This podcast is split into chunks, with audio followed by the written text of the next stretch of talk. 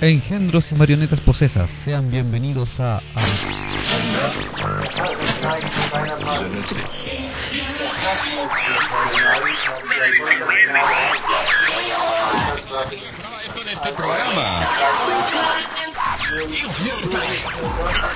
Acabas de invocar un portal hacia último conoces. Bienvenido seas a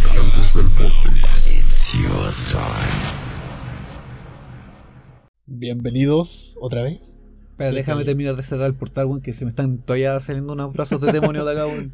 Venimos todavía endemonizados por el día de ayer. Todavía está satanizado, weón. No, de hecho va a quedar satanizado el próximo fin de semana. Vamos a satanizar todo el mes con este con estos especiales. Espero que hayan disfrutado el capítulo de, de ayer. Como esto es una grabación previa, no sabemos los comentarios que dejaron. Eh, esperamos encontrar buenos comentarios. Sabemos que esperamos encontrar comentarios alguna vez. No, mira, agradezcamos a las personas que cuando comentan los capítulos a veces no lo hacen directamente en las publicaciones, Claro. pero que sí nos envían los mensajes directos. Sí, siempre Eh, llegan sus mensajes. Que nos, llegan su, felicitación eh, porque les gustó el capítulo o encontraron interesante el tema. Eh, también nos, dan sus acotaciones o sugerencias para temas venideros.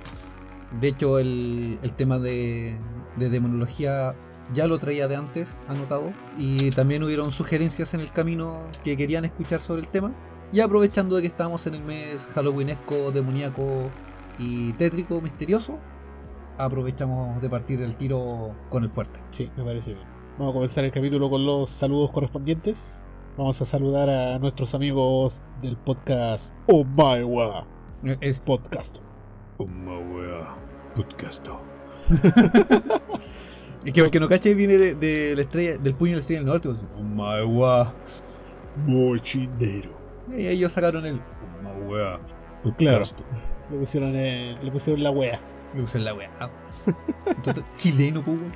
Oh. No, un gran abrazo a los muchachos al, al Tunas. Porque, Al Tunas. a Tunas. Ese es el mero mero. Un podcast que habla sobre anime. Pero cuando libera el tomo, me sale hasta la lagrimita, sí, bien sabroso. Eh, también saludar a, a las chicas de Bellas y Rebeldes, que Sí. traen su ropita exclusiva, con mucha variedad y al alcance de todos los bolsillos. Sí. Así que vayan a Instagram y creo que también tienen página de Facebook. eh, Bellas y Rebeldes. Ay, sí que no sé por qué no uso mucho el Face. Yo tampoco no tengo Face. Así que me manejo solamente por Insta. Igual nosotros vamos a a dejarles eh, un enlace Claro. En, en nuestras historias vamos a, a compartir. Sí, que siempre ¿Alguna no, no está No- haciendo la publicidad. Si no hacen barra. Sí, nosotros nos también hacemos bastante. barra ahora. Así que ahí está. es que nosotros debemos hacer una colaboración con ella. Claro. Nosotros vamos a. En algún momento, tal vez, estaremos participando como modelos de su. Ajá. O de como sus productos. o como fotógrafos para sus productos. Así que un gran abrazo a las chicas. Ajá. Sigan así, eh, tienen nuestro apoyo. Cualquier cosa Sí. lo solicitan. Quiero dar un saludo especial también a ese 2% del público que nos está Lo sabía, weón. Weón, Hay 2% del público que nos escuchan en Irlanda. Weón, Son más personas que los que nos escuchan en Brasil, o en Alemania, o en Costa Rica, o en Argentina, o en Colombia, o en España. Estados Unidos igual tiene su buen porcentaje. Me sorprendió bastante que 13% del público sea de Estados Unidos. Eh, de, de todos los porcentajes eh, ajenos a Chile, Estados Unidos eh, es el segundo lugar. O sea, Sí. viene Chile y después viene Estados Unidos y ahí se reparten todo hacia abajo. Claro, después viene México, que yo conozco ese 3% completo, creo. Creo que ese 3% son todos los que le he recomendado el podcast. Así que no, eh, se agradece la retroalimentación que estamos teniendo de parte de ustedes. Sí. Eh, sigan así, muchachos. En verdad nos gusta tener esa retroalimentación. Vamos a tratar de, de estar más en contacto y respondiendo más de sus comentarios. Tratamos de hacerlo lo más rápido que podemos, Sí. pero lo hacemos. Pero para que sepan que estamos al pendiente de nuestro público. No, lo que nos responde no es un bot, somos nosotros. Sí, Incluso cuando respondemos un mensaje privado ponemos entre paréntesis quién de los dos está respondiendo. sí, a veces respondemos y nos respondemos a nosotros Nos mismos. respondemos nosotros mismos. Ah. Después por interno, oye, Sechu, soy yo el que respondió. Me está respondiendo a mí. yo pregunté esta weá. Me estoy respondiendo a mí mismo. Sí, a eso nos confundimos. Cosas que pasan. Suele pasar. El día de hoy tenemos un capítulo de día sábado. Como todo el mes. Como todo el mes. Todo el mes es sábado. Un capítulo de octubre. Sí, es como cuando uno era niño y todo era cancha. Ya, aquí todo es cancha, todo es sábado. Ah, todo es sábado.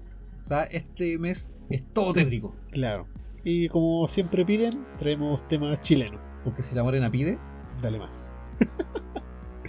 Eh, ¿Eso fue racista? Fue... no, que era la canción. Ah, ya, Si la morena pide, da. Si la morena pide, da.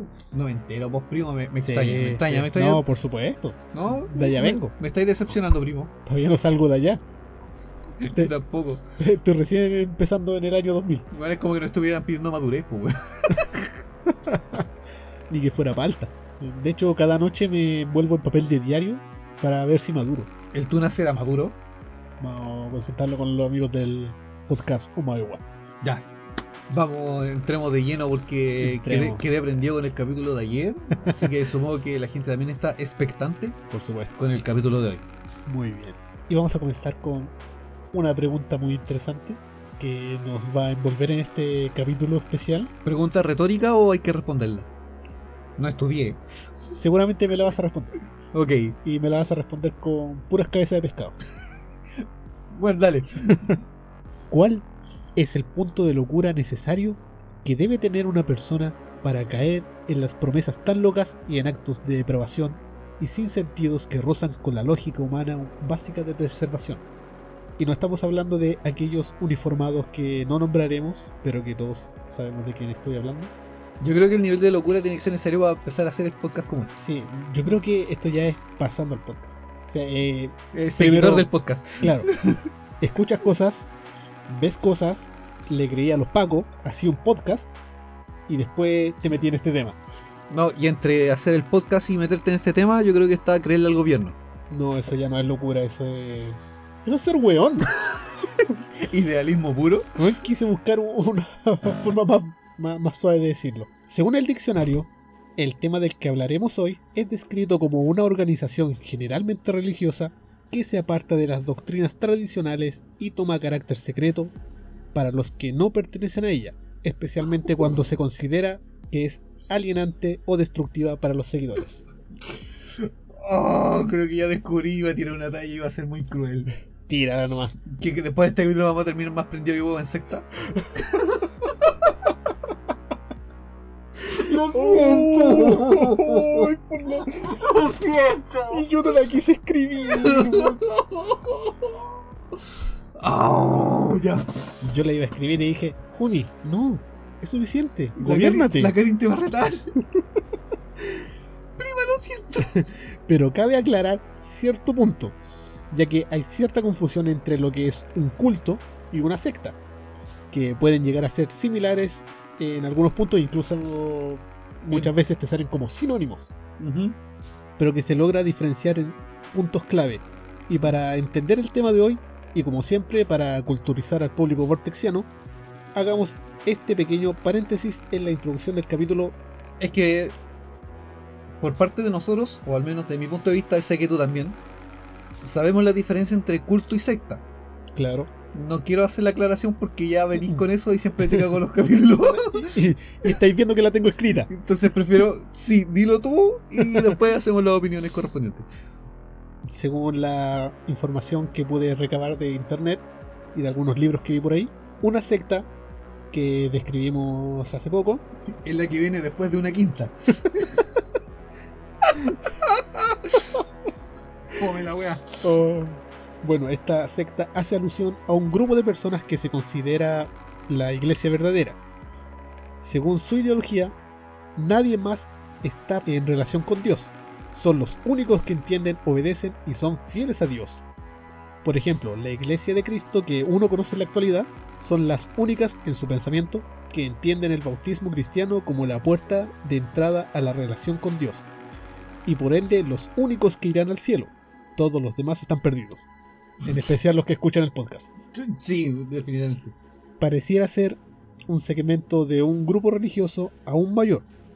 Una secta puede ser un grupo religioso de un grupo religioso más grande. O sea, es como eh, un grupo religioso que se separó del principal y se hizo Creo una rama. pero siempre con este dios. O sea, Y siempre con la ideología de que Claro. ellos están en lo correcto. mantiene la misma ideología original, eh, pero que Mm. eh, su verdad es la verdad definitiva, Exacto. y, pero que también al mismo tiempo se desplazaron del camino original.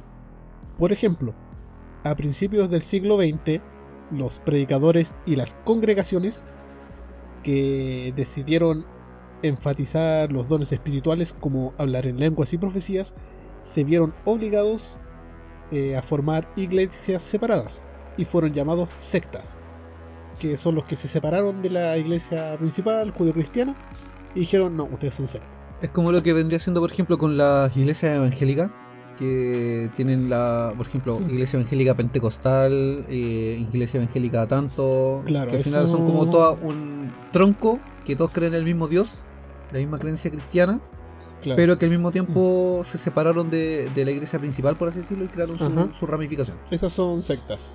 A lo largo de las décadas formaron sus propias afiliaciones, como las Asambleas de Dios y las Iglesias de Santidad Pentecostal, que satisfacen todos los criterios sociológicos necesarios para definirlas hoy como denominaciones, que también es una forma de decir eh, esta secta que se separó de la principal, que es una denominación.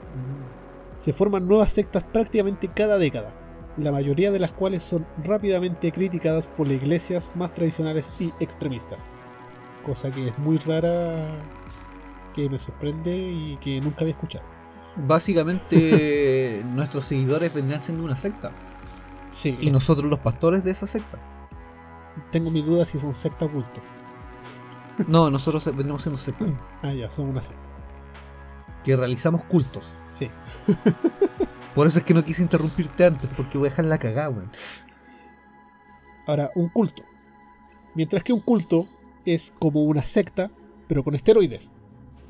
Es una secta. Te voy a dejar que tomes cerveza primero. Ya, ahora sí. ¿Ya? Una secta, o sea, un culto es una secta, pero con un petardo en el culo. O sea, como que agarra vuelo la wea. Esa referencia tenía que meterla en alguna parte y dije, ¿por qué no aquí al principio? Ah. No, no vi una manera mejor de expresarme lo que es una, un culto, weón. Que esa, esa misma referencia que hiciste ahora, esa misma talla, igual la iba a incluir en el capítulo de la próxima semana. igual, Oye, tirémosla, sabes que igual, weón. gastémosla tanto como se pueda. La diferencia es que la próxima semana la voy a decir yo, pero no voy a esperar que te tomes la cerveza. Bueno, yo soy una persona consciente de tu salud. Primo, eh, la próxima semana que grabemos, no comas legumbres. Muy bien, gracias por el aviso. Sea, escuchar el petardo en el culo. Prosigamos. un culto, por lo general, suele tener un líder carismático que exige una obediencia extrema, algo así como el Vortex le exige a los escuchas. Escúchanos. Estos líderes tienen control sobre todas las partes de la vida de una persona, incluyendo dónde viven, dónde trabajan, cuánto tiempo deben dedicar al culto y qué deben hacer con su tiempo libre. Básicamente, es un sistema de veneración y devoción religiosa dirigido hacia una persona u objeto en particular. Muchas veces, grupos pequeños que tienen creencias o prácticas religiosas consideradas por otros como extrañas o siniestras, siendo más peligrosas para las personas, su salud mental y para la salud física de los más cercanos, como veremos en este tema. Básicamente es Te un- consume. te consume eh, muchas veces por control mental. Control mental. yo igual, por ejemplo, ahora que estabas mencionando el tema de los cultos, eh, posiblemente yo tenía un concepto, no sé si errado, pero parece que un, un concepto más, eh, más que tiene que ver con, con la ceremonia. Ya, Porque, por ejemplo, claro, para mí una secta eh, es lo que está después de la quinta. no, para mí una secta, claro, es un grupo de personas que tiene una, una ideología, eh, un pensamiento, a lo mejor una, un estilo de vida, ajá, y un número reducido de personas, Que por lo general son seis. más o menos. En la magia, por lo menos en la, Secta. en la secta es de seis personas. Ya, eh, para mí eso era una secta. El culto, eh, que era la acotación que no te quise interrumpir antes para no dejarte la caga como siempre. ya. Para mí el culto es la celebración de un ritual X. Ya. Porque, por ejemplo, para los evangélicos, ellos no van a misa, ellos van al culto. Claro. Y para la cultura eh, católica o judeocristiana, lo que es la Eucaristía es un culto. Sí. Entonces, por eso para mí era la celebración más que, que un, un grupo de personas que ya agarrara vuelo Ajá. con la weá y se fuera a la chucha. Es que hay varias definiciones de lo que es un culto. Asimismo, como culto y secta se suele considerar sinónimos para lo que es la justicia y las investigaciones que hace la policía de investigaciones, se separa lo que es una secta de un culto. Y secta se suele decir una iglesia más pequeña de la iglesia general. Claro. Y el culto es algo ya donde sobrepasa lo que es normal, donde tiene un líder que controla a sus seguidores y lo que vamos a ver básicamente aquí en este caso. Retomemos. Salud.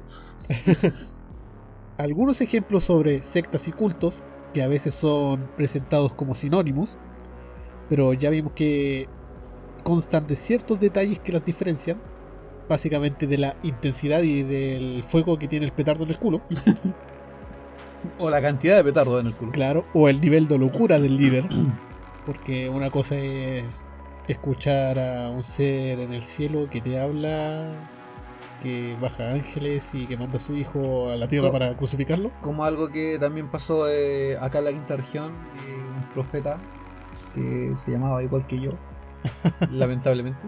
Ah, no el mismo apellido, el mismo nombre, Sí, sí. eh, que él veía a la Virgen en el cielo, supuestamente tuvo ciertos estigmas en su frente, ahora es mujer. Ah, que hicieron una película sobre él hace tiempo. Sí, Muy buen caso. claro, e- ese vendría siendo como un, un caso a lo que dices tú, porque él creó su culto. Sí, Porque después él decía, claro, la Virgen me habló, me dijo esto, y la gente seguía esas palabras porque lo había dicho la Virgen. No Sí. había cómo comprobar de que era cierto o no lo que él decía. según la película era todo falso. No, pero me refiero Era para los fieles. Ah, sí. Ellos no podían. Es como que nosotros dijéramos, oh, eh, hemos visto X entidad y me habló y empezáramos a casi prácticamente a predicar aquí en el, en el podcast y le dijéramos a la gente, no, ustedes tienen que creer en esto y que nos falte el weón que nos crea. Estamos a cuatro cervezas de eso. Changos.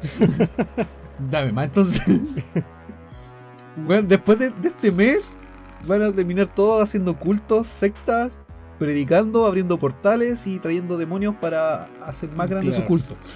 Básicamente la diferencia entre la secta y el culto es el nivel de sacohueísmo que puede alcanzar el líder de tales grupos. Bueno, hiciste la advertencia antes. Tú no me ibas a hacer la advertencia del Casi próximo la- capítulo. Casi la riego. Tenemos ejemplos bastante conocidos alrededor del mundo, que intenté poner los más conocidos, como es la cienciología. Ya. Supongo que la conoces y, o por lo menos la has escuchado mencionar. La he escuchado mencionar. Ajá. La famosa y falsa iglesia, por lo menos para nosotros es falsa, para ellos no, reconocida por atraer celebridades de calibre de Tom Cruise y John Travolta. Me estáis hueveando. Estos son cienciólogos. Y los buenos hasta el día de hoy, de guata al suelo que te creen todo lo que es la cienciología. Creo que escuché en su momento de qué se trata. A ver, Ya. ilústrame. Esta iglesia fue creada en 1952 por el autor de ciencia ficción, el Ron Howard, y que actualmente, a día de hoy, actualmente todavía funcionando, cuenta con miles y miles de seguidores. Algún día estaremos así. Sí, quienes suelen ser víctimas de un lavado de cerebro, donde a base de ciertas técnicas de manipulación mental y cuentos de ficción, algo muy raro en las religiones, Qué raro. les sacan bastante dinero al año, muy raro en las religiones, siendo obligados a asilarse de sus amigos, familias y todas las personas que no creen en esta religión. Además de ataques a todo aquel que cuestione sus creencias, y siempre con el constante miedo de no poder escapar de ese culto.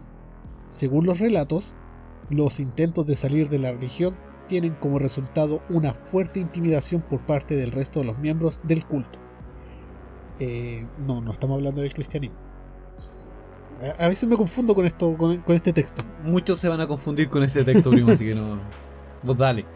De hecho, en un canal del TV Cable, sé que hay un programa que es sobre los cienciólogos, Ya. donde hacen entrevistas a las personas que quisieron salir del culto y que relatan sus historias de cómo fueron intimidados por violencia por los miembros de los cienciólogos. Porque estos son... Es un culto. No, sí, eh, ya. Así estoy viendo por lo que. Sí. A pesar de todo lo malo, la cienciología es una creencia bastante espiritual, que hay cosas que se le puede rescatar. Donde su iglesia sostiene que su finalidad es un mundo sin guerras, crímenes ni locuras, donde la gente buena y decente tenga la libertad de alcanzar sus metas. Es básicamente una iglesia que promueve eh, la superación espiritual. Ya, como muchas religiones, como muchos eh, agrupaciones de autoayuda. Pero esta es más como la superación espiritual que te promueve la magia, como la wicana, Ah, algo así. Sí, ya. No es tanto como la espiritualidad cristiana. Ya. Es como un punto intermedio. Sí, sí, sí. Ajá. Va casi rozando el esoterismo. Ahora también hay que destacar que la doctrina secreta de la cienciología tiene la siguiente creencia, que Zenu era un alien dictador de la Confederación Galáctica que hace 75 millones de años trajo miles de millones de personas a la Tierra en naves espaciales, muy parecidas a aviones DC-8, escrito en su libro. ¿What? Seguidamente, los desembarcó alrededor de volcanes y los aniquiló con bombas de hidrógeno. Sus almas, que ellos llaman Tetans, se juntaron en grupos y se pegaron a los cuerpos vivos, y aún siguen creando caos y estragos, como crear depresión, traumas y útero bajando en el siglo XV. Si alguien quiere más información o que cuente la historia completa, pueden ponerla en los comentarios porque es una, Sí. bueno, hay una página de Wikipedia especial para Zenu, para este dictador. Te creo.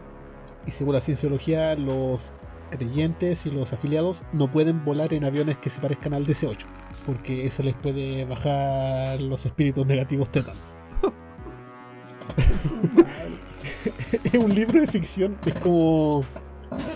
Es como los fanáticos de. Es como que te pusieran que el Señor de los Anillos. Eso quería decir. una religión así. Quería tirar esa misma. bueno, sí, hay fanáticos de Señor de los Anillos que hablan en élfico y en. y escriben en enano. Pero son fanáticos. Claro, Estos son, fans de una saga, ¿cachai? Y no, tampoco tratan de obligar a los demás a que tengan su misma creencia. Así mismo con, con los Trekkies, con Claro. los seguidores de Star Trek, Sí.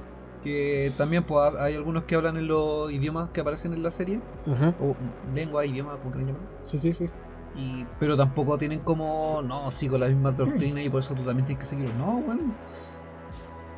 Ah. Sí. Bueno, estos te creen que venimos de aliens que bajaron en naves espaciales parecidas a aviones y nos mataron en volcanes. Y que esas almas volaron hacia los humanos. Bueno, en esa época eran simios evolucionando. Se les pegaron a esos humanos, lo hicieron evolucionar, pero con miles de problemas mentales. Vale, ya. Yo no tengo depresión, tengo muchos espíritus. tengo espíritus cienciólogos. No, que si tuvierais mucho espíritu, ya eso sería esquizofrenia. Otro ejemplo es el aterrador caso de El Templo del Pueblo. Este, Ah, yo pensé que era el templo del placer. este te va a sonar después de que lo nombre, si es que escuchaste ese capítulo. El 18 de noviembre de 1978, el autoproclamado reverendo James Warren Jones de alguna manera logró convencer a más de 900 seguidores para que cometieran suicidio en masa en el medio de una selva en América del Sur. Formados como una reacción contra el capitalismo desenfrenado, el Templo del Pueblo buscó crear un paraíso socialista. Jones se trasladó junto a sus seguidores a una especie de campo de concentración en las áreas aisladas de Guyana. Cuando los familiares de los miembros de la secta pidieron al gobierno de los Estados Unidos que intervinieran, el congresista de California, Leo Ryan, fue enviado a Guyana con un equipo de televisión para investigar. Eh, de hecho, todavía está en esa grabación en YouTube. Y hay una grabación de audio que es horrible, donde este tirano líder de la secta o del culto trataba a sus seguidores como el pico. O sea, los tenía en la más deplorable condición. Y que al momento del suicidio, el buen preparó un- una gran cantidad de bebidas con veneno Me y imagino. hizo que todos bebieran de eso para que se suicidaran. Mientras él ponía una. en sus parlantes que había en todo el campamento, una grabación de él leyendo un pasaje de su Biblia. Profundamente alarmados por lo que vieron, Ryan trató de regresar a los Estados Unidos junto con algunos residentes de Johnstown, como él lo llamaba. Pero a medida que abordaban el avión, los guardias de Jones abrieron fuego contra ellos. Mataron a Ryan y a los otros cuatro. Más tarde, Jones dijo a sus seguidores que, debido al asesinato de Ryan, su comunidad no podía seguir funcionando, así que todos en el pueblo, en el templo del pueblo, se quitaron la vida. Básicamente los obligaron a quitarse la vida. A los seguidores de Jones se les dio una bebida de color morado mezclado con cianuro, sedante y tranquilizantes, que eso fue como la piedad para que no sintieran el dolor del cianuro. Ya, ok. Los niños fueron obligados a beberlo también. De hecho, fueron los primeros en ser obligados a beber. Eh, Es que. Si das por el orden lógico, yo como adulto bebo la weá, me muero y como lo obligo. Sí. no lo puedo obligar a vestirse. Jones, el líder, no bebió la mezcla, pero recibió un disparo en la cabeza. 33 miembros sobrevivieron huyendo y escondiéndose en la selva. Existe, como mencioné, un espeluznante audio del evento en el cual se puede escuchar el discurso de una hora de duración por parte de Jones, las protestas de algunos de sus seguidores y la agonía de niños y adultos envenenados, porque fue una muerte muy lenta. Sí, envenenamiento eh, no es rico. Ya para entender toda esta historia, existe en un podcast mexicano, eh, Leyendas Legendarias, tiraron este capítulo. Hablaron sobre todos los detalles de este, de este evento y por eso me acordé. Y tuve que ponerlo acá. Claro, así que ahora ya saben si quieren escuchar todos los detalles de esto, eh, vayan Sí. a Leyendas Legendarias. Ellos son mexicanos, Sí. son bien chidos. De hecho, no quise hacer un capítulo de este porque ya existía ese capítulo y está muy bien hecho. Claro, entonces búsquenlo. Eh, último, si encontramos cuál era el capítulo en específico, también se los vamos a compartir. Claro. Ya pasada mi introducción de media hora, Correcto, ahora Como- vamos de lleno al capítulo. como es habitual, quería llegar a este caso, que es a un caso sobre sacrificios, sobre rituales y sumisión. Y no, no estamos hablando otra vez de la iglesia cristiana. En el año 1977, un 20 de diciembre, en Santiago de Chile, nace Ramón Gustavo Castillo Gaete, el segundo de tres hermanos, el único hombre de su familia e hijo de padres separados. Estudió en los colegios Alexander Fleming de las Condes, el Teresiano Enrique de Ossó en La Reina y el Liceo Lenca Franulix de Ñuñoa. Weón, para que veáis la calidad.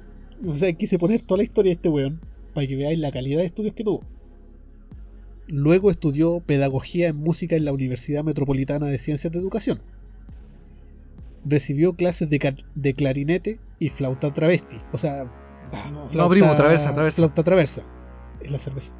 En el Liceo Antonio Hermida Fabres, ubic- ubicado en la población Lo Hermida. Entre los años 2001 y 2006, donde también se desempeñó como profesor de música. Además, formó un grupo musical llamado Amaru, que pff, obviamente todos lo conocen. Que como no lo conocí, pues weón. Está en Spotify. Con este grupo Viajó por Perú, por Bolivia, por Ecuador y por China. Concha. O sea, llegó lejos. ¿no? Llegó más lejos que el coronavirus. Eh, aunque su fama no sería por la música ni por su extenso currículum. No, fue por otra cosa. Sí. Por una talla que ya tiraste. Sí.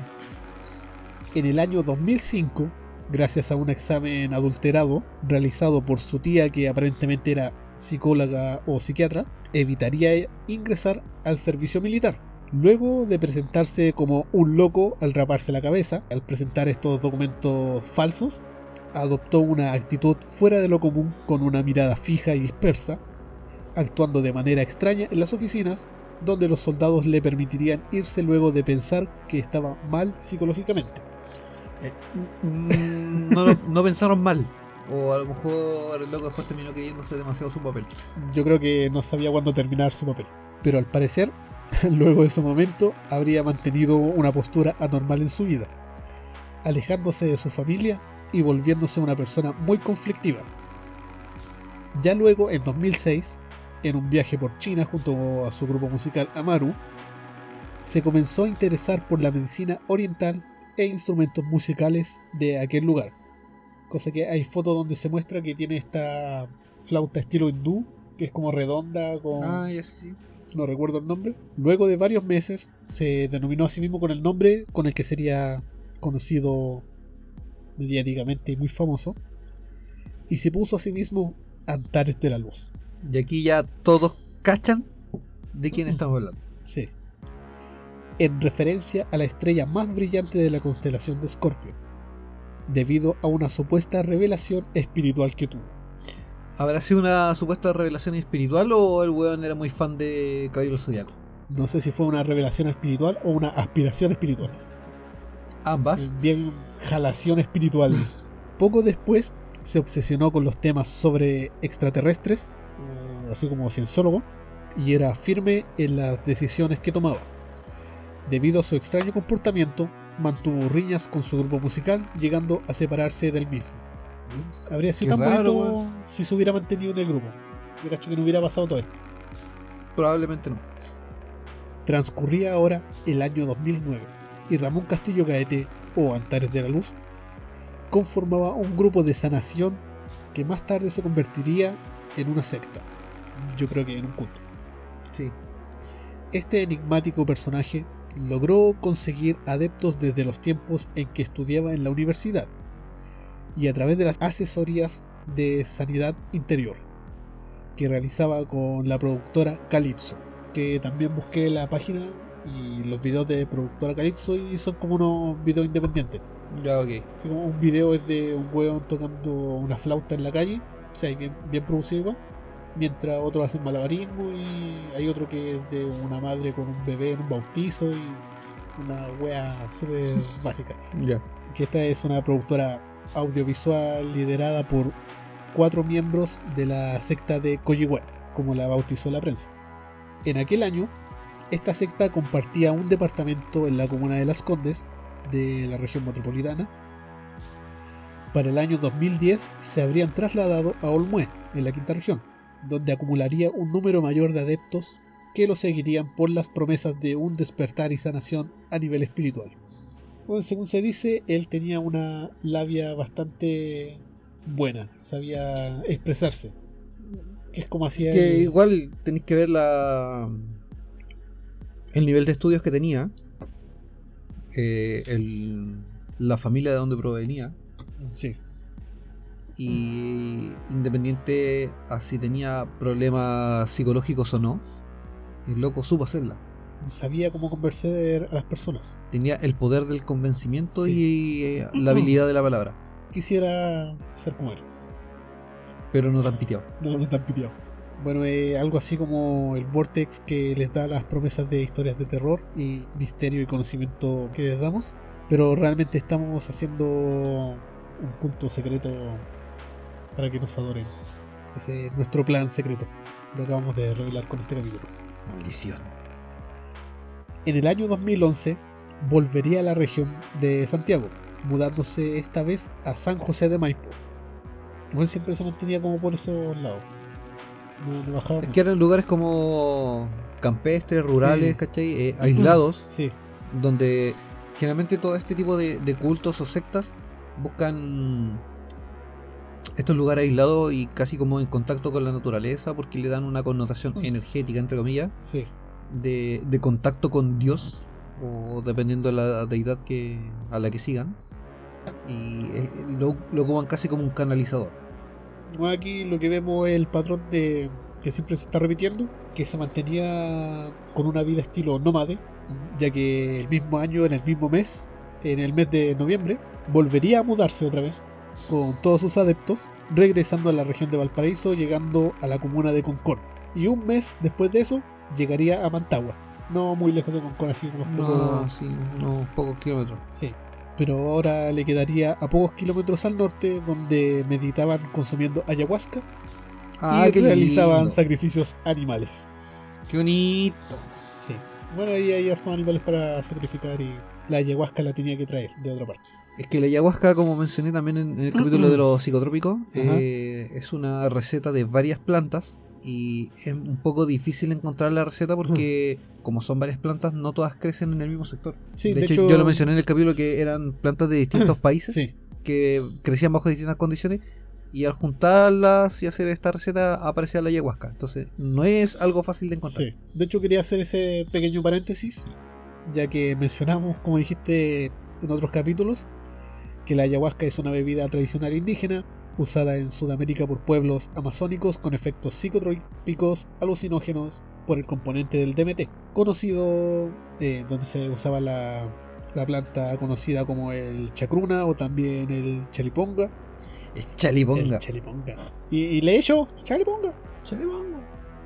eh, en conjunto con otras plantas más que básicamente mal utilizadas te dejan bien frito el cerebro, pero que en dosis bien manejadas y con personas sanas mentalmente pueden ayudar a las meditaciones y otros rituales. Nuevamente cabe recalcar que Vortex no está apoyando este tipo de prácticas irresponsables y que por lo menos pueden invitarnos si es que lo van a hacer.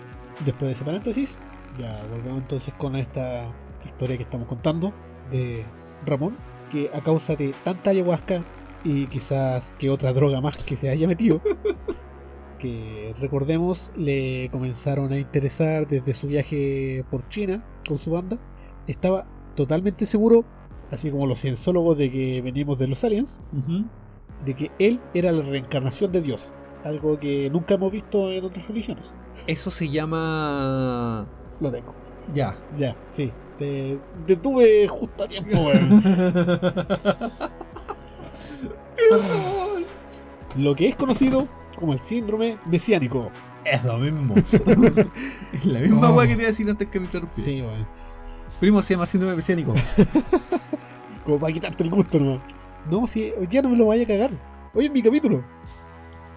Sus prácticas consistían en ciertas lecturas bíblicas, además de mantener relaciones sexuales con todas las mujeres de la secta, lo que nuevamente es algo muy común para líderes mesiánicos de sectas. Es una práctica que se repite casi de manera calcada en una secta y otra. Lo que me he dado cuenta también de estos líderes de secta o de cultos, que muchos de estos que crean como una nueva versión de la religión pasan a, a ser polígamos. Sí, sí, algo que se repite mucho. Yo creo que debe haber algo detrás de eso. digo, Hizo No, una secta solo para eso. Sí. Eh, creo que, que podría pasárseme por la. eh, Tal vez, no sé. sí. Pensando en voz alta. En el caso de que una mujer de las que estuviera en su grupo tuviera la desgracia de ser el recipiente de la progenia de este desgraciado y que su hijo naciera por causa de estas prácticas, el recién nacido debería morir por ser considerado como el anticristo que traería el fin del mundo. Pero si lo vemos en cierto modo, el mundo aún no se ha acabado. No. Y tampoco veo gigantes de hielo. Más creo no dice, insisto. Así que está cumpliendo igual que Odín.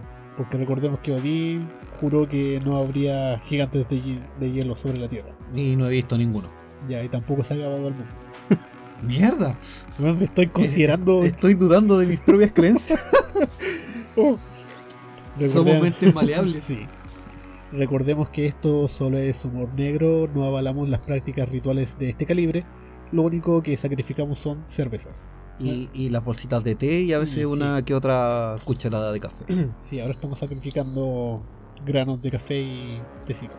No, es que ahora fue necesario el café porque me estaba agarrando la cerveza. Sí. Y aparte, mis queridos vecinos fiesteros, eh, se les ocurrió la genial idea de hacer fiesta toda la noche. ¿Así? No lo escucho. No, es que fue ayer. Ah, ya, ok, sí. Entonces, ahora sábado, muerto, Sí. y encima tuve que levantarme temprano. Imagínate cómo está mi organismo. Como siempre. Bueno, sigamos con el capítulo. Para lograr la fidelidad absoluta de sus seguidores, Castillo visitó a sus familias de estas personas e hizo que rompieran sus vínculos, e incluso los obligó a matar a sus mascotas. Bueno, ahí ya te pasaste. ¡Guau! Ah, ya. Castillo les dijo, o sea, Antares, le dijo a las personas que los gatos y los perros eran malignos y que por ende debía matarlos. Ni siquiera sacrificarlos. Los tenía que matar porque eran malos. Porque cuando tú estás con tu mujer y tienes un gato, el gato se para frente a la puerta y te mira. Y te juzga. y te corta todo el rollo. Y el gato piensa, yo lo puedo hacer mejor que él. Y el gato se levanta una pata y dice, yo me lo puedo hacer solo. Los perros igual. Sí, pero son más simpáticos. Te mueven la cola, te El hacen perro, lo hace, el perro lo hace de manera más huevona, el gato Sí. de juzga. También propiciaba que las parejas que se unieran en la secta deberían terminar su relación de forma obligada, ya que solo él podría mantener relaciones sexuales con estas mujeres. Fuck. ya, ya, Dale, nada que opinar aquí. sí. Según datos propiciados por el fiscal de Quilpué, Juan Emilio Gatica, Antares era mantenido por los miembros de la secta. Era un cafiche. Qué raro, weón. O sea, hasta- las iglesias evangélicas, eh, sin menospreciar a nadie, sin ofender a Ah, nadie, ok. pero hasta la iglesia evangélica, el pastor eh, prácticamente es mantenido por el diezmo de, la, de los fieles. Sí, Tu diezmo es mi sueldo. Se supone que estas personas eh, arrendaban diferentes inmuebles e incluso pedían préstamos para entregarle dinero, cosa que también pasa con lo evangélico. Y además, la investigación del caso reveló que el líder castigaba a quienes tuvieran un comportamiento que fuera considerado impropio. Bueno, es prácticamente estoy dudando de la justicia porque aquí veo la reencarnación de Dios. Estoy viendo la reencarnación de Dios frente a mis ojos. En este contexto, les ordenaba a sus seguidores que se desnudaran y con palos les propiciaba no menos de 45 golpes. También obligaba a las mujeres a cortarse el pelo. Ya. Era bastante agresivo. Pero, ¿alguna explicación del por qué obligaba a la mujer a cortarse el pelo? Era un castigo para ellas. ¿O le nacía de los huevos?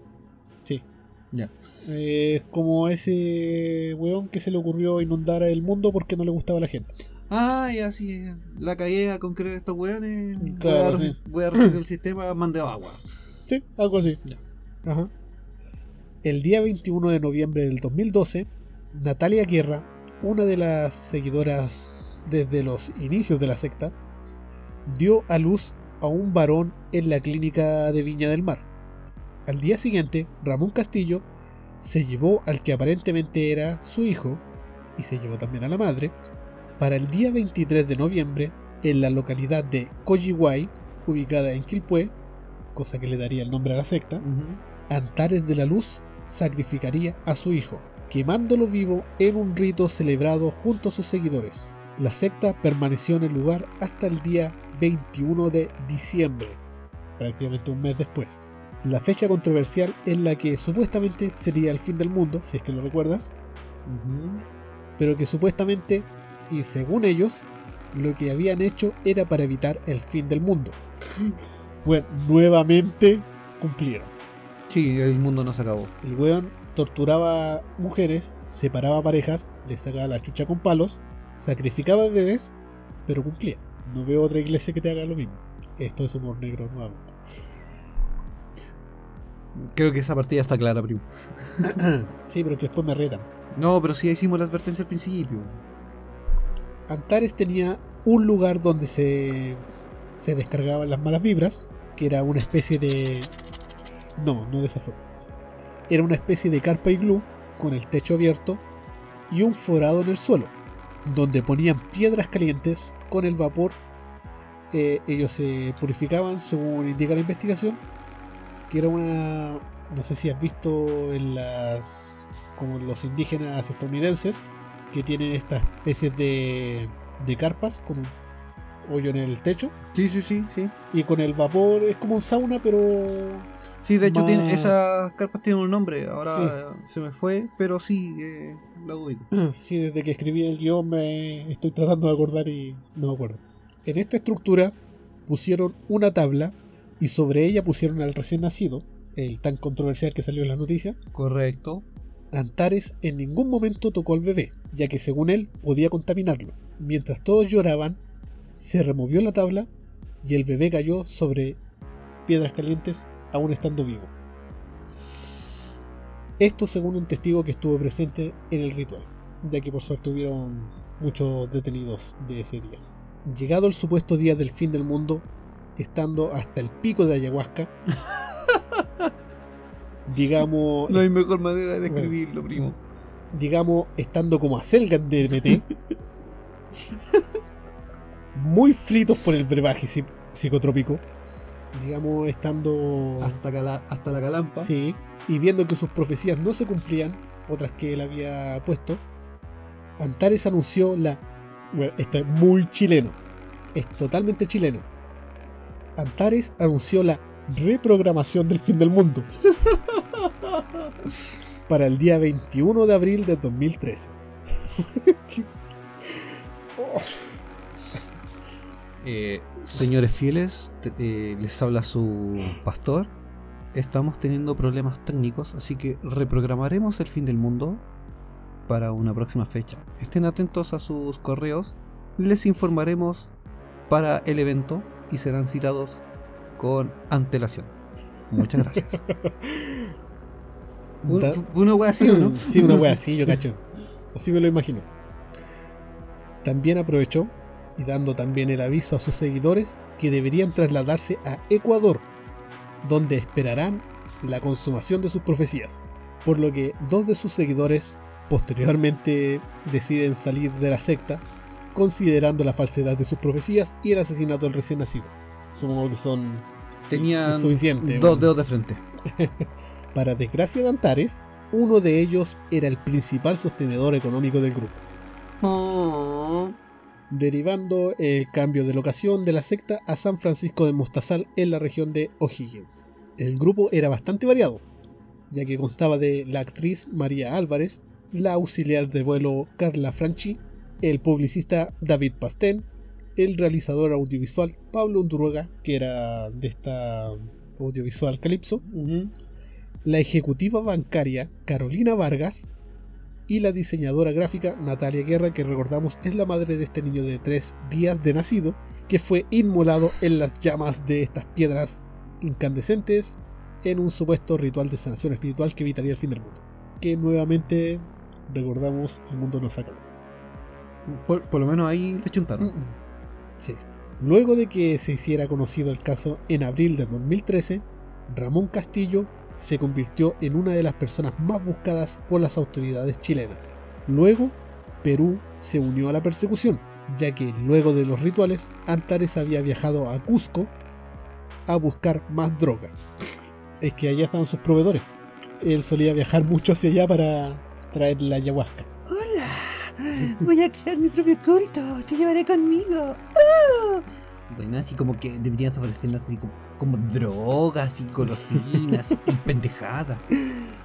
Tengo ayahuasca, San Pedro, marihuana, coca y esa será tu carpa. Ah. Ya van verga. Estando allá, fue donde se enteró que la hermana de una mujer perteneciente al grupo los había denunciado. ¡Los voy a acusar! Mi hermana dice que consumes estupefacientes. Antares inmediatamente alertó a sus seguidores. Ahí les mandó el correo prometido. Claro, a mí me dijo, señores seguidores, el, se ha reprogramado el fin del mundo por problemas técnicos. Eh, Nos María, cayó la ayuda. avísenle a María que ya no juega, que su hermana se puso huevo. No, si yo no juego, no. Estoy fuera. Un, dos, tres por la María y su hermana. No sé si se llama María, pero eh, seguramente María. Simplemente María. Sí. Ah, Los nombres de las víctimas de este programa han sido cambiados para proteger la identidad. Semanas después, Ecuador también se sumaría a la, a la búsqueda de Ramón Castillo, pues se temía que hubiera emigrado a aquel país, escapando de la ley, aunque finalmente habría sido hallado muerto en una casa abandonada de la ciudad de Cusco de Perú el día 1 de mayo del 2013, a la edad de 35 años, después de ahorcarse al verse acorralado por las autoridades de dicho país. Su cadáver se encontraba en perfecto estado, algo bueno, eh, por lo que quedó demostrado que se había suicidado, que no había sido un, Un homicidio. una suicidación involuntaria. De hecho, ahora que estabas mencionando eso, estaba acordándome de que, claro, efectivamente, creo que hubieron unos videos de, de Antares eh, viviendo en esta casa abandonada antes del suicidio. sí, Que, que hubieron como. Creo que fueron unos turistas, no me acuerdo qué chucha, pero unos hueones lo cacharon. Grabaron esta edificación abandonada donde se veían como unas colchonetas, saco dormir, que era como lo poco que él había rescatado para poder eh, emigrar. Y se le veía en un estado así como un poco más o menos deplorable de salud. Y después ya aparece la noticia de que la policía de, de Perú había dado con el paradero y habían encontrado el cadáver y también mostraban el mismo lugar con sus pertenencias y, calzaba todo. sí, de hecho hay algo muy similar que es cuando estuvo por Mantagua con sus seguidores, donde a los seguidores los tenía en una eh, casa tradicional de clase media, que era una media agua de techo de zinc, donde habían unos colchones botados en el suelo y ahí y piso de tierra, muy elegante. Y ahí es donde vivían sus seguidores. Esa es la casa que les tenía. Y unos videos con agua y todo eso. Bueno, por un momento pensé que iba a salir con una weá típica de las que te pongo tensión y, y me quedo ahí tolísima. No, sí, es un punto que se me olvidó poner en el guion. Pero eh, es que vi tanta. Estuve viendo noticieros, tuve Mantagua, pues bueno, o sea, que leer noticias, páginas, mucha información que no. O sea, para que se hagan una idea, nosotros acá en Quintero a Mantagua son como cerca. 15 minutos en vehículo. Sí. Entre, sí, 15 minutos, porque Más a. Concón son 20-25 minutos, dependiendo del tráfico. Pero a Mantagua son, claro, más o menos como 15 minutos a lo que es ya al, al cruce de Mantagua, porque ya entrar Sí. a Mantagua hacia adentro, eh, depende del lugar donde uno va, eh, es la, la extensión de, de tiempo que ya va a tomar. Estuvo súper cerca. Pero claro, eh, es súper cerca. Y tenía ayahuasca gratis. Y nadie nos avisó. Eh, Yo cacho que eso es lo que más duele. Fungi Project, porfa. Saludos a Fungi Project. Ellos también son, son seguidores, ha sido nuestros. Sí. Son los que nos van a proveer de ayahuasca para nuestro culto. No, tal vez no hay ayahuasca, pero si en algún momento queremos hacer ese viaje de trance ancestral, Sí, eh, nos vamos a. totalmente legal. Claro, o sea, no nos vamos a, no- nos vamos a asesorar por ellos. Sí, ya. En el cadáver de, del señor Castillos se encontraron en sus manos y bolsillos hojas de coca seca, con las que se alimentaba durante los días que permanecía oculto.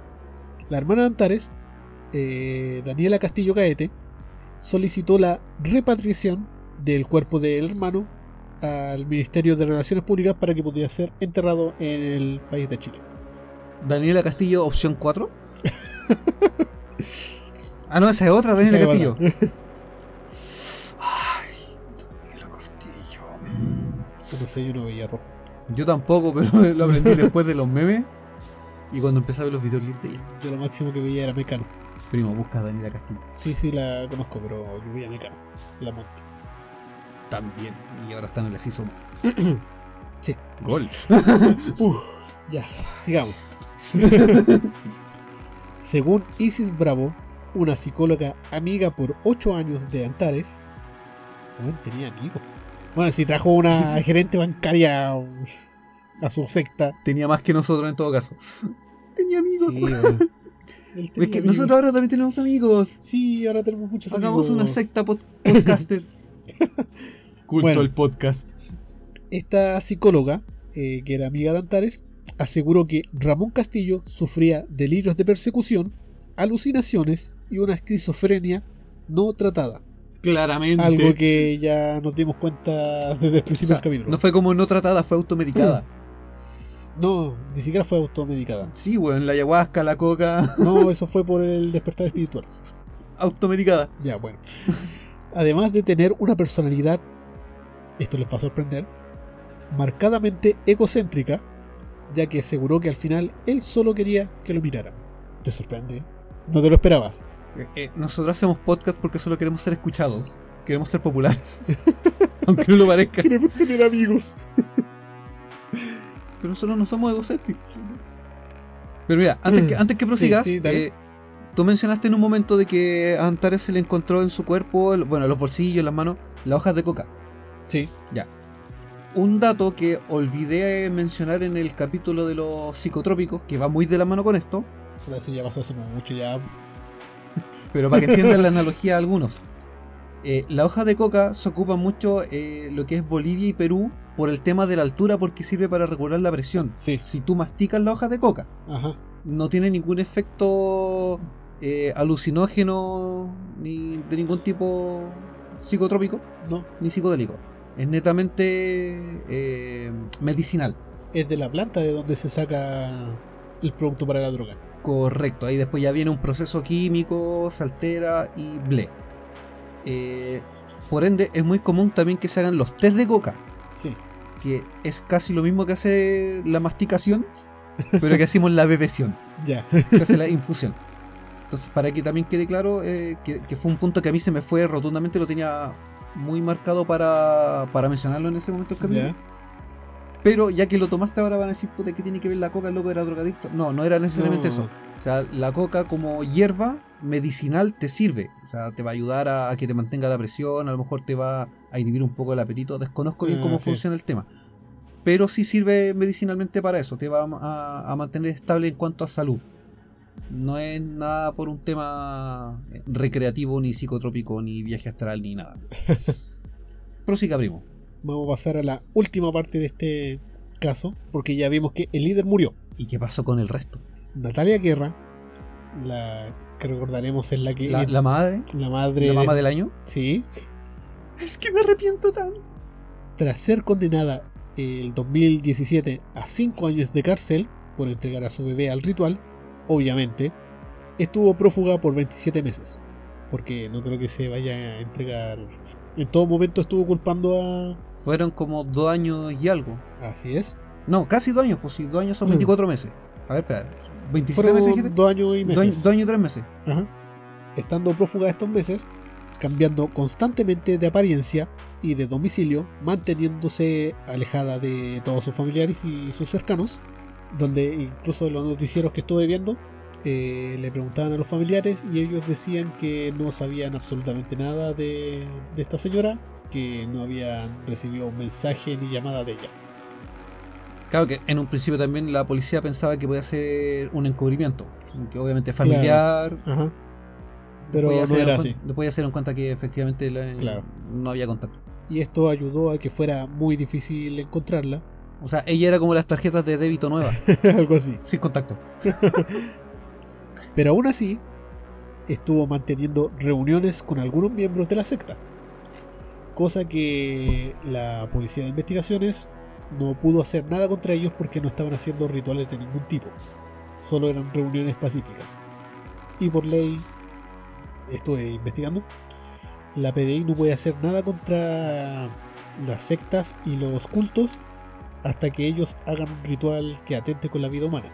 Claro. eh, de hecho, para quien se pregunte cómo es que nacen todas estas sectas, cómo nacen todos estos cultos y cómo es que se permite que tengan una personalidad jurídica y que funcionen libremente, ese es el tema. hay una ley que rige todo esto y mientras no se transgreda la, la vida humana, Exacto. eh, no se puede hacer nada.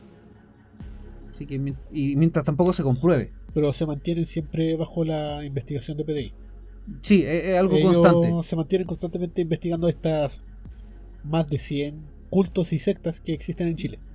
Así que si están pensando en generar ingresos anexos, ingresos extras creando una religión, eh, tienen que tener en cuenta que van a tener la PDI encima Sí. de manera constante. Ellos van a ser su dios omnipresente. Bueno, esta mujer. Van a ser como Mordor, como el ojo que todo lo ve. Esta mujer mantenía una pareja durante todo este tiempo que estuvo prófuga. No quiero hacer alusión a nadie presente aquí.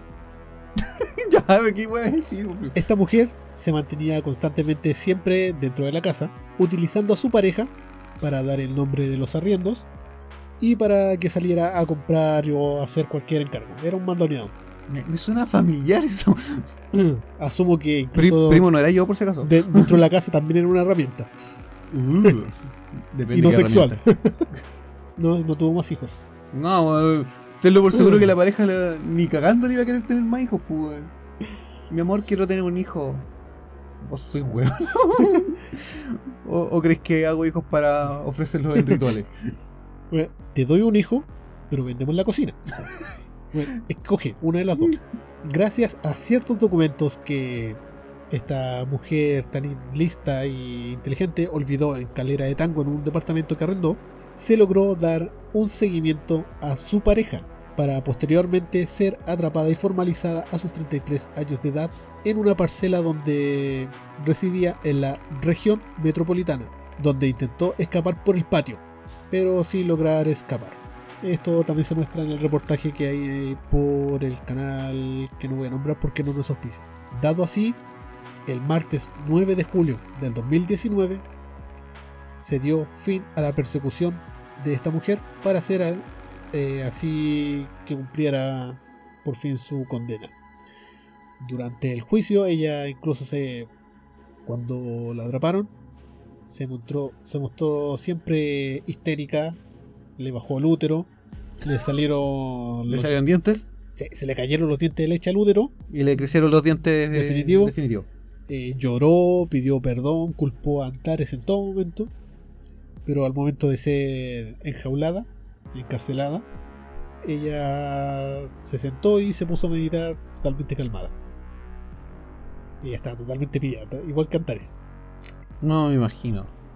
De hecho, para más antecedentes, hay un libro que fue escrito por la periodista Verónica Foxley, que se llama Cinco gotas de sangre, en donde se narra toda esta historia de Antares de la Luz.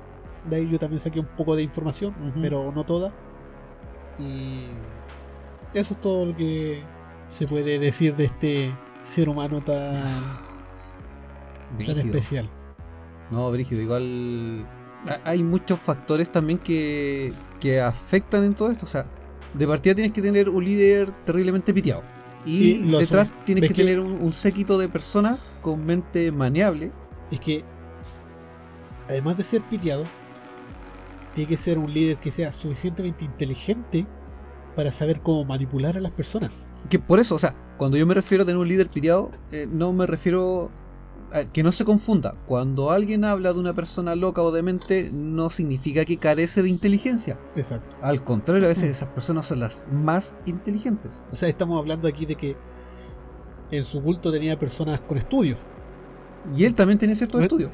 Tenía una diseñadora gráfica, una ejecutiva bancaria, eh, un realizador au- audiovisual, una actriz, una auxiliar de vuelo. Todas son personas altamente calificadas y al auxiliar de vuelo se les hace un examen psicológico para entrar a ese trabajo.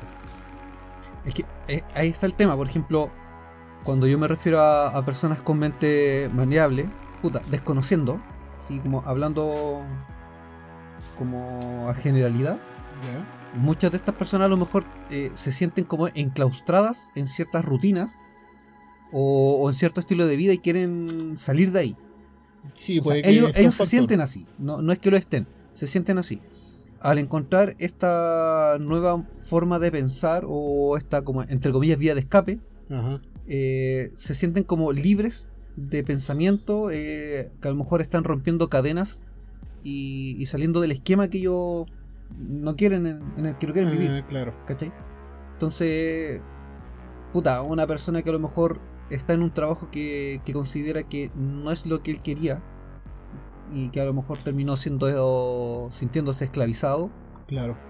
eh, llega un punto en que dice, no, bueno, es que esta es la forma. Esto te va a llevar a, a otro nivel, te va a hacer mejor persona, te va a elevar, bla, lo que sea. ¿Cachai? Por eso te digo, o sea, una persona muy pitiada ocupa su demencia a su favor. Sí. Eh, terminan haciendo podcasts como este. Nosotros siempre hemos bromeado de que tenemos una demencia familiar, pero hay distintos grados de distintas formas y la nuestra es, es de la buena onda. Esa demencia que te cagues de la risa. Sí, nosotros no les pedimos dinero. No, pero podríamos. Claro. Más adelante. Sí. No, nunca tan así. No, pero eh, en resumen, necesitas un líder que tenga la cierta capacidad de. de la palabra fácil. Sí. Su buena labia. Y detrás un séquito de personas con una mente frágil que puedas manipular, eh, entre comillas, fácilmente. Yo creo que también tiene que haber cierto grado de psicología de parte del- de este líder, porque Sí, todas las personas son distintas. porque Tenía esa- cierta facultad para la palabra. Claro, o sea, porque todos tienen existencias distintas, problemas distintos y tienes que saber calzar ahí para, para que tú puedas motivar a la persona a que te siga. Sí. Porque no es como llegar y pararte en la calle y decir, oigan, ¿sabes qué? Estoy haciendo una nueva religión, el que quiera me sigue. Claro. O sea, si eso, con puede tener uno o dos pelagatos que a lo mejor van a decir, ya vamos para ver qué onda. Y Bueno, que a lo mejor se te van a arrepentir después. También se apoyaba bastante en lo que es los estupefacientes, los psicotrópicos. Claro. Porque, o sea, Voy a hacer mi nueva religión con juegos de azar, robozuelas y drogas gratis. claro, o sea, este- estáis viendo que a un compañero de tu secta que bueno, se equivocó en algo, hizo algo que al líder no le gustaba y le dieron 45 palos en la espalda, que veía a tu compañera con el pelo rapado y que están cocinando guagua en la fogata. Pero mira, también otro, otra cara de la moneda, otra arista, otro punto de vista. Uno a lo mejor el tema de las sectas lo ve así como súper horrorizado. Sí, Porque claro, es como algo minoritario, llama la atención y, y no es tan masivo. No es común. Si te vas a las antiguas prácticas de religiones más conocidas y más masivas, eh, lo veis con horror, por ejemplo, en la misma Biblia. ¿Cacha de agua que te decimos? en la misma Biblia te decían que, por ejemplo, a María Magdalena la iban a apedrear por ser prostituta. sí, Y era una práctica que se llevaba normalmente. Y era- todos los que la practicaban eran eh, de religión judía. claro. ¿Cachai? Hasta que obviamente llegó Jesús y. Puta. Bueno, Jesús, ¿qué hacemos? ¿La piteamos o no la piteamos? Y el loco dijo: El que nunca se haya mandado un condoro, que parta piteándose. Claro. Y ahí como que cambió el concepto. Entonces, si tú te vas a la raíz de que te apedreaban por cometer un pecado o por no llevar una vida como era lo que se veía moralmente correcto y que te aterrorizas porque a lo mejor en una en, en un culto eh, quemaron vivo una, un bebé, a lo mejor no me van a decir "Weón, cómo estáis comparando eso. Pero la- ambos son vidas humanas Sí, claro. se vio más horrorizado esto de Antares de la Luz porque claro, era un, un recién nacido entre comillas, no tenía ninguna culpa que pagar, no tenía culpa de nada, no hizo nada que pudiera provocar al resto. Claro. Pero sin embargo al se le ocurrió de que, bueno, en mi hijo no voy a no voy a reconocerlo, no tengo cómo mantenerlo. Bueno, ¿sabes que el anticristo? Pitéatelo, Y lo hacía con todos los hijos. ¿cachai? O sea, a las mujeres la obligaba a, a abortar. O ya O- tiene el hijo, pero lo vamos a matar. Lo vamos a quemar, claro.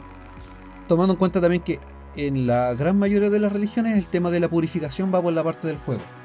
Claro. Que irónicamente, en muchas de las religiones, el infierno es fuego. Sí, sí, Gran contradicción. sí, sí. Como te vamos a purificar con fuego, pero si te portáis mal, te vas al infierno y te vas a quemar. Eh, eh, ¿What? Claro, como lo que hablamos en el capítulo 13 sobre las brujas de Salem.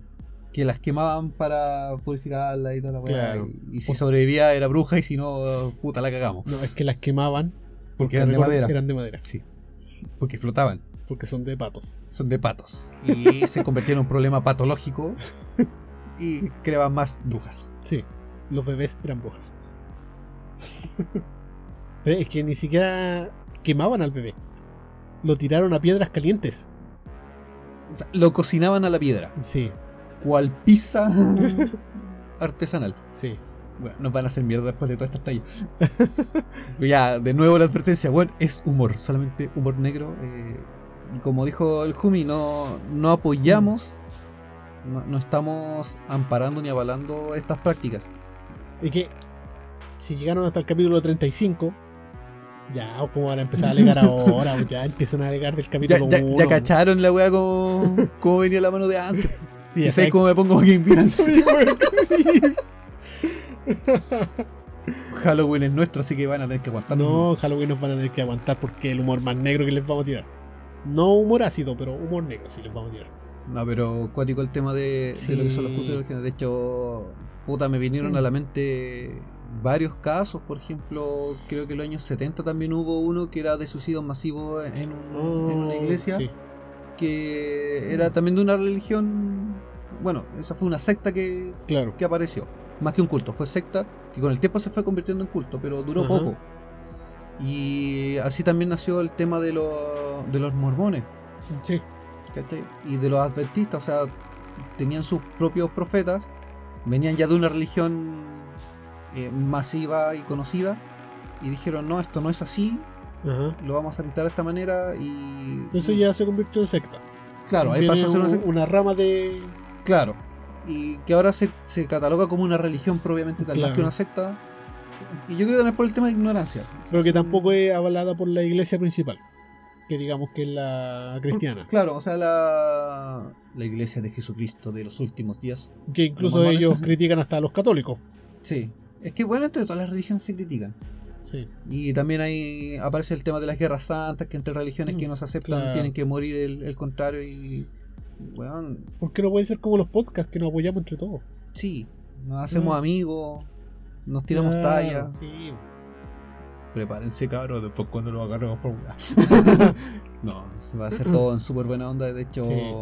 ya que tocaste el tema, probablemente se vengan su, sus crossovers, Sí, los vamos. sus apoyos. así Quiero que- tenerlos de invitados a un capítulo. Y ellos quieren tenernos de invitados también. ¿no? Claro, es corresponde. Así que cuando eso se concrete, pensemos bien en una serie porque los vamos a cagar con esa wea. No, tiene que ser algo relacionado con el Vortex, pero también con su estilo de podcast. De hecho, había pensado que si hacíamos un crossover, eh, lo, voy a, lo voy a decir ahora, Ya, para ver, qué- para ver qué, qué opina la gente que nos escucha, de darles a ellos que toquen un tema relacionado con el Vortex, Ya. similar a lo que hacemos nosotros, pero a su estilo, Ajá. y nosotros pescar un anime y hacerlo a nuestro estilo. y obviamente ten- estar de invitado uno con el otro, lógicamente. Podría ser una idea. Ahí, si los chicos nos escuchan este capítulo, que piensen y nos digan qué, qué opinan de, de la idea. Muy bien. Podría ser algo bastante interesante que pudiera salir. Y ojalá también después agarrar más, más amigos de otros podcasts y tratar de tener esta, es- estos crossovers, estas cooperaciones y, y apoyarnos mutuamente. Veo que, que, que están navegando e investigando algo. Guardando para otros Ah, capítulos. ya, ya. Ok, sí. Está- Estamos adelantando mega. Sí, sí, sí.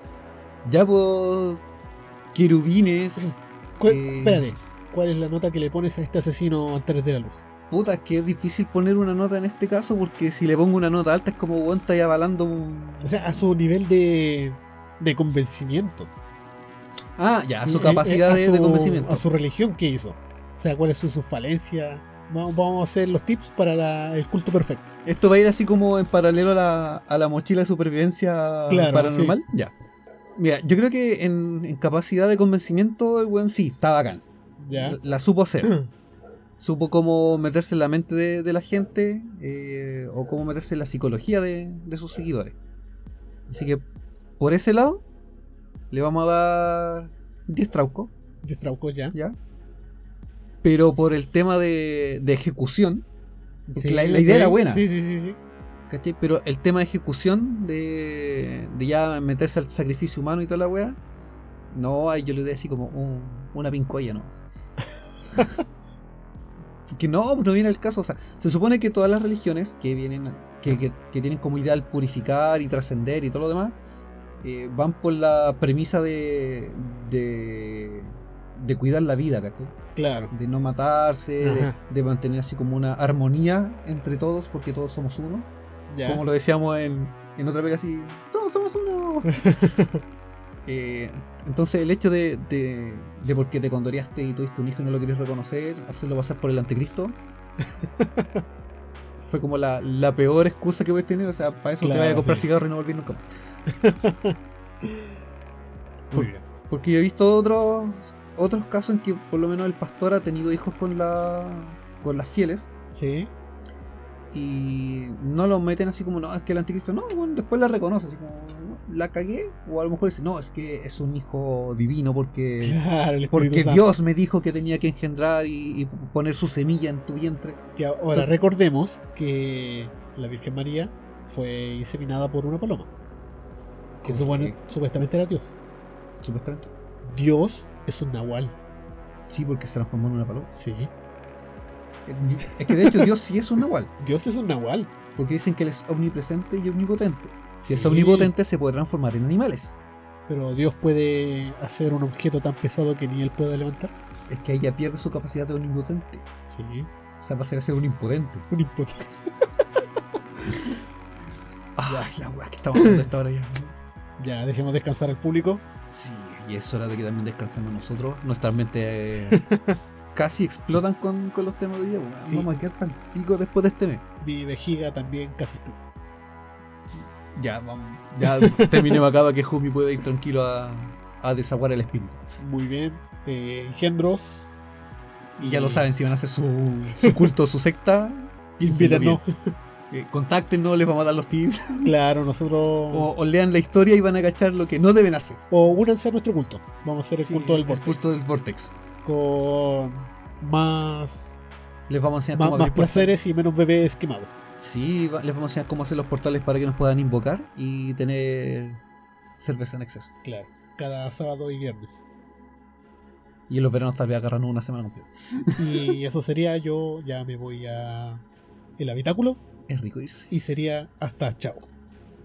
Hasta chao, engendros.